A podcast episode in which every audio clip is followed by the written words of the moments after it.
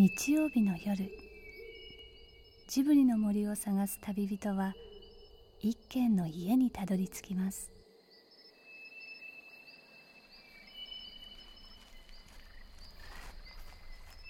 ジブリの森のラジオの川のほとり。そこに立つレンガの家はスタジオジブリ鈴木敏夫さんの隠れ家です。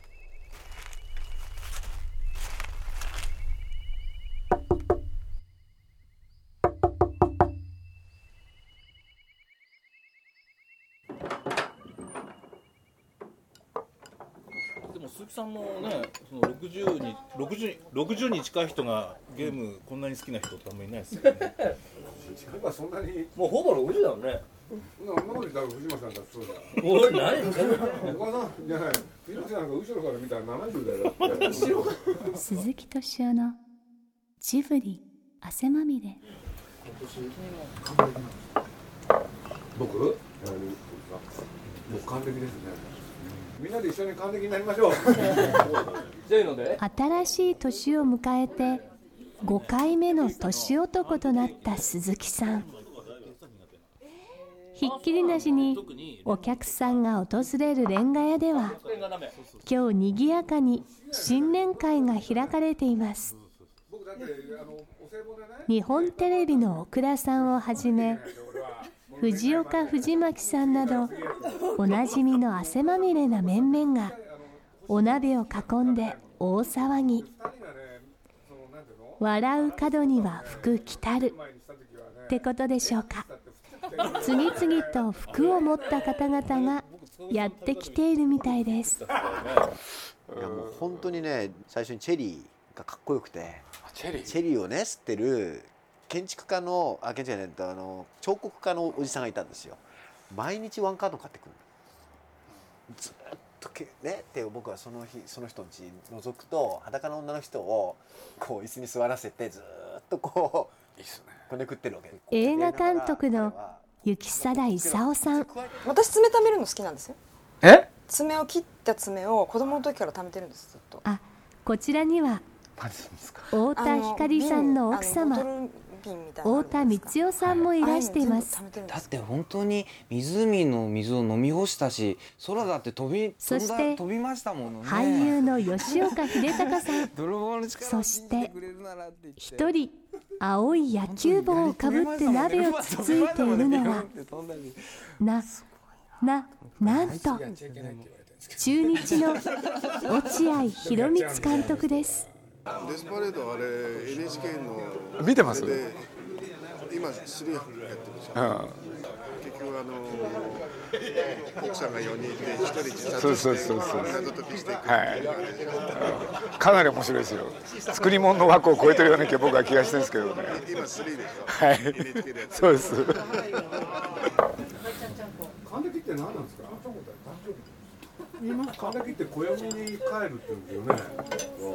どういうことなんだ。ろうわ枠のあるそうだよそれが6回であ5回か5回で赤ちゃんに帰るからそれで赤ちゃんに帰るんで赤いちゃんちゃんかなあらそうやろあれあなんか聞いたことあるかもね多分そうだとこれで赤ちゃんに帰られた日やんみんなますますわがままになって例えばね僕はあの黒澤明っていう人がね「あの夢」って映画作ったのはいはい。そしたらその中でね何が面白かったかって言ったら「御前様」龍智秀あの水車小屋の踊るところは夢うんああそこから入っちゃったんですよ。いいよそれであそうそうか。私も夢は嫌じゃないです私結構好きで狐の嫁入りのシーンとかすごくいい。あれなんかねいっぱいあるでしょ、うん。本当は黒沢一本一本映画にしたかったのよ。うん。で年取ってきたでしょ、うん。ね、今やっとかないともう作れないからってダイジェストでね、うん。何本か並べちゃったと思うの。そうやって見るとすんごい面白い映画なの。ああこれ全部一本一本作りたかったんだなと思って、ああいいですよね。うん？僕はあの龍智秀が好きだったんですよ。これなんでかっていうとね龍智秀を使ってね要するにじ本物の G はこうだぞっていうのはねあれしかないんですよ。そう今のね小津安二郎とか山田太一が龍智秀でね年を取ったらねある心境に達するなんていうのは全部嘘だって映画作ったんですよ、と僕は思ってるわけ、でリアリズムのじじいっていうのはね証拠にもなくね ここ行ってもこうなんだっていうあれがねすごいよくて、うん、本物のじじい。やっぱり年取って取るとこういうことが起こるんだなって。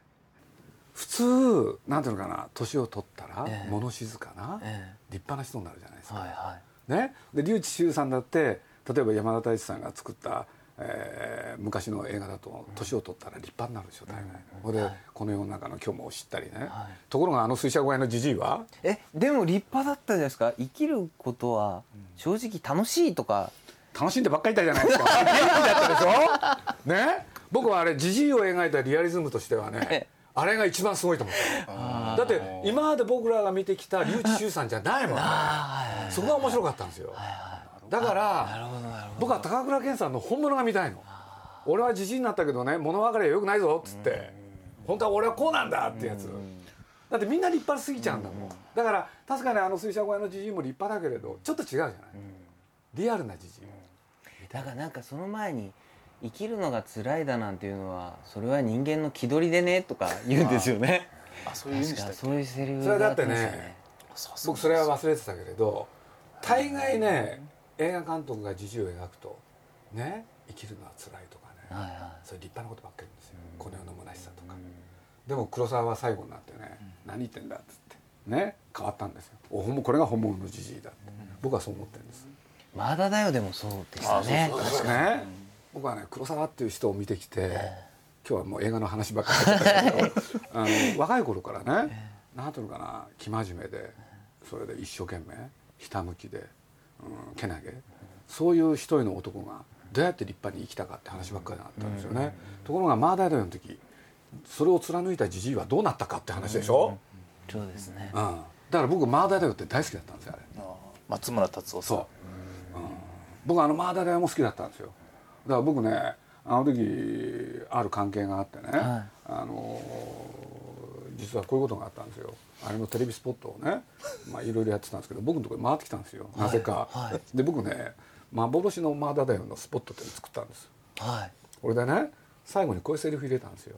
まああのクレジットでねあなれ文字でねあの「監督最後の作品ですか?」まだだよ」つってそしたらね関係者みんな怒っちゃってね。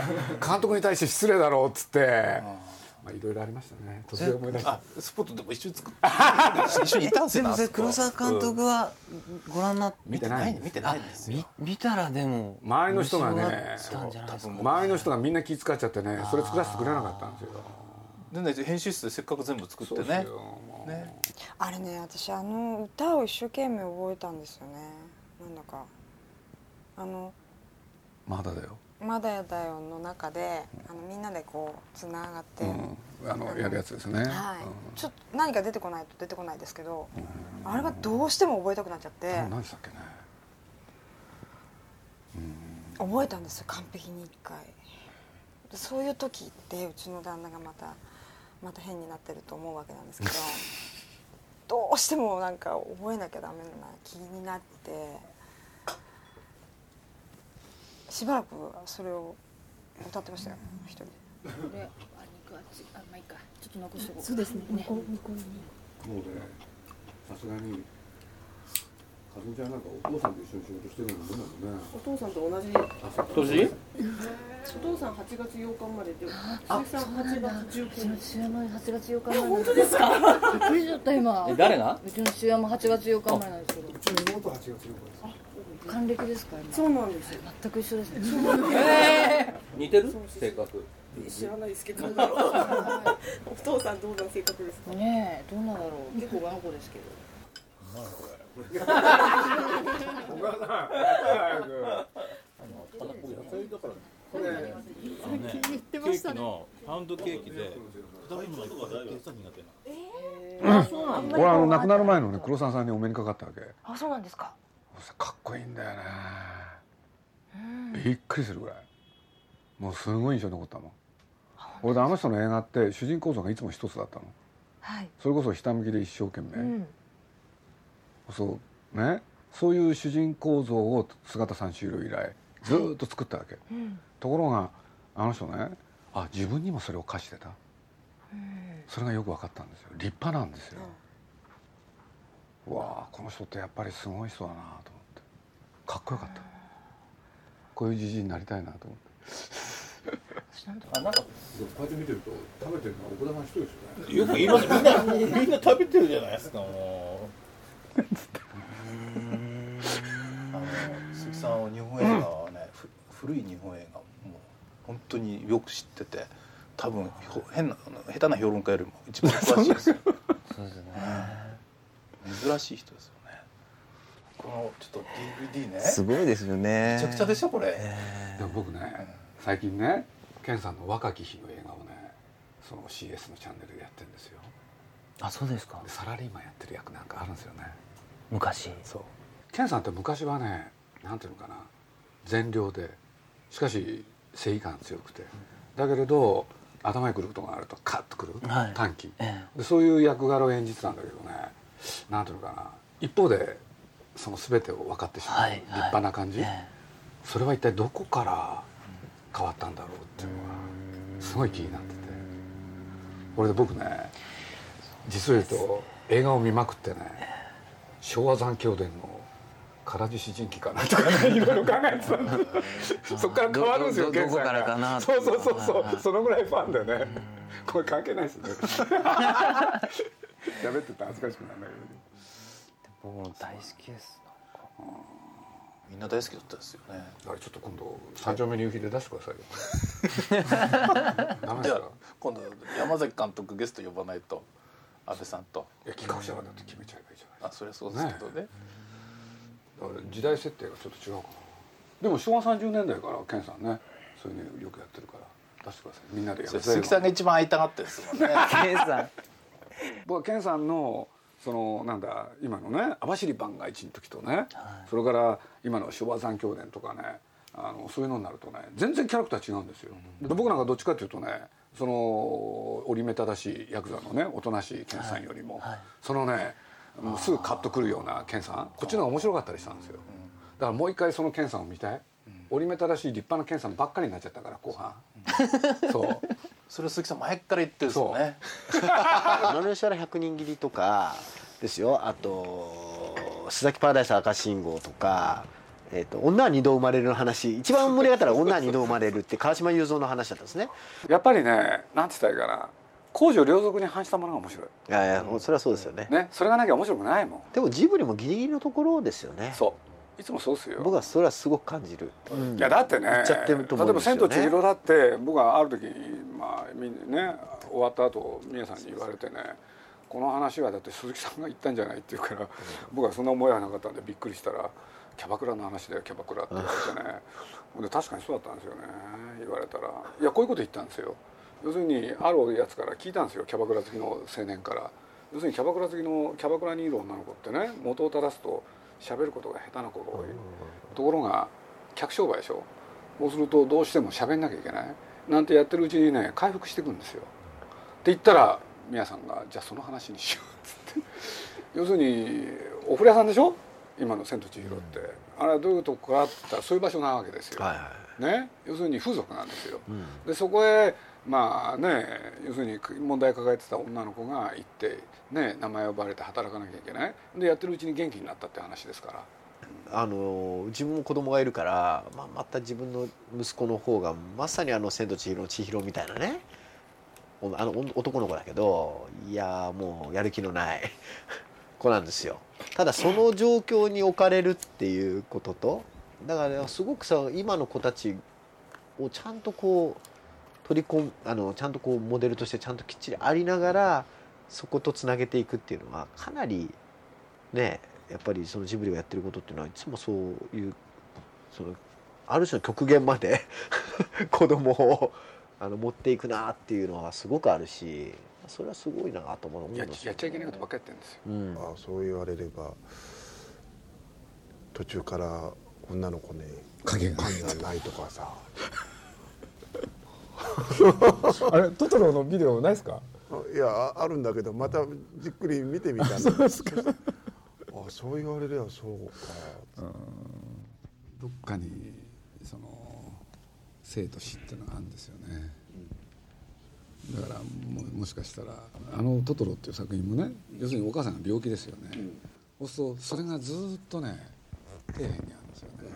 これで明るいことやってるでしょ。でも一方に暗いのがある、そういうマイナスのものに惹かれるところが宮崎ってあるんですよね、だからどっかにねその病気だとかなんかね、うん、そういうものがねあるんですね。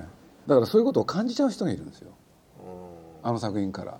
だからあの映画見てね全く何ですか普通は楽しくてよかったねじゃないですか、ところがあの映画見てね辛くなったっていう人がたまにいるんですよ、うん、そうそういう人たちは敏感な人なんですよね、だからまあ宮崎っていうのはまあ常にその両面がある人なんで。だから主人公もすぐねなんかコンプレックスをしょった人が好きなんですよね。もののけがまあそうです。ここら辺のあざがあるとかね。であれだって最終的にね結局あのあざは消えないわけですよ。少なくなっただけで。だから全部ねなくなっちゃうってのは好きじゃないんですよ。それでめでたしめでたしじゃないんですよね。だから今作ってる今度の映画だってねもう露骨にやるんですけどね何をかって言ったらあの世を描くんですけど。ね 俺あの世を描いたらそこにね死んだおふくろがいるってそこに会いに行くって男の話とかね。だから決してね彼の映画って明るいだけじゃないですよね。一方にすごい暗いもの持ってるから。なるほどね。明るい楽しいだけでもね映画じゃダメですよやっぱり、でしょうね。うん。それじゃ誰もお客さん本当には来てくれないですよね。やっぱり闇がないと。先に返しちゃって、もしあれだったらタクシーで帰るか。らいや大丈夫大丈夫。この後あれじゃないですか？何もないんだ今日は。うん。鈴木敏夫のジブリ汗まみれ。腹いっぱいで。食べよこれ。奥さん怒ったりしてないの？その食いすぎると。もうこれ以上太ってどうすんのみたいな。なんか食べてる奥田さんだけだもんね。あのあ言っていいのか分からないけど。言っていいっすよ。もう奥田さん突然やってきて普通に入ってきてですよ。普通に寝っ転がりましたからね。普通に会話してる中で。でしょ？すぐ寝っ転がるじゃないですか奥田さん。それでなんかおもむろにこうカップラーメンカップうどんを食べていいですか？みんな食べようよ。って僕ねでも本当ね眠んないようにするためになんかちょっと口入れなくちゃいけないんですよ。だからこの昆布買ったりとかね。今度もっとカロリーが少ないものをなんか持ってこなくちゃいけないとにかく宝船に乗った七福神のように個性的な人が集まるレンガ屋。でもこのレンガ屋を訪れる人に何か一つ共通点があるとしたらそれは一体何でしょうね？いろいろ聞いてみると監督あんまり好かれてないですねいろんな人に。もういいんですよ本当に。いやまあいいですけどね、みんな細かいこと言うんですね。勝っても負けてもしらっとしてるとかね。不愛想だとか。野球を戦争とリンクしちゃいけないんだけどもそこにいるトップが一つ指示を出すしてことによって全滅する可能性あるそれはその通りですよ。本当にそうですよよくわかります。よだから何があっても間違った方向を持っていけない、打つ手を間違えちゃいけない。っていうのが選手と違って監督の仕事だろうと。いやまあ自分のことはあんまり言うのはあれですけど一本の映画だってね現場で作ってるスタッフってのは5600人いるんですよ。しかし宣伝でまた500人いて工業関係で500人。1500人いるんですよ。そしたら一つ指示が間違ったらね全滅ですもん。でしょ？あんなものねこっちの方がいいとか悪いとかね関係ないですよリアリズムでこれが正しいと思った。その要するに考えたことが間違ってたら全滅ですから。それは非常によくわかりますよ。だからでも言われ慣れてるか書かれ慣れてるっていうのはあるかもわかんないけども。でもこれ野球やめればまたそういうのもなくなるんだ。今はしょうがないの。勝っても負けても言われるの。バカなこと言うんじゃないって言いたかったですけどね。勝てばこうやって55万人の人が喜んでくれるわけじゃない。だからこれが俺全てだと思うの。優勝しなくていいからね。いい監督になってほしいとかね。いい人が監督になってほしいとかなんて話も聞いたんですけれど。それは自分の信念がなくなったんでしょうねみんな。うん、だから例えばね例えばの話ですよ。私のところに強烈な講演者がいたとする。それで「お前仕事しなくて遊んでっていいよ」って。俺が一生仕事めんあの飯食う生活の面倒を見てやるっつって言ったらそいつが右向けって俺右向く。左向けって左向く。でもそういう人いないわけだやっぱ自分のことは自分で、えー、していかなきゃいけないわけでしょ。だからみんな裏切ったとか裏切られたとかさその人を信用してたら足元を救われたとか。でもそれは自分のそのなんていうの？生き方の中に誰が助けてくれるの？誰が敵なのじゃなくて自分のことは自分で最後まで責任を持ってやればまあ人から何を思われようといいじゃないかって俺は思ってるけどもでもそれを思わない人っていうのはいっぱいいるわけじゃない。だから変わり者だとかさ言われるんだろうけども俺自分で自分を一番大事にしてるつもりなんだけどねつもりなんだけどもよその人から見ればそうやってみんなと一緒にお手手つないで渡っていけば世の中って簡単に渡れるじゃないのっていう傾向がやっぱりここ何年間強いんじゃないのかな。でも別にこ勝手にこっちに波風立ててるわけじゃないんだけどもでもそういう人生だったら面白くないじゃん。ただこの続きはまた来週。鈴木敏夫のジブリ汗まみれ。今夜の出演はスタジオジブリ鈴木敏夫。日本テレビ奥田誠二。藤岡藤巻。映画監督雪貞勲。タイタン代表取締役社長太田光代。俳優吉岡秀隆。そして中日ドラゴンズ落合博満監督でした。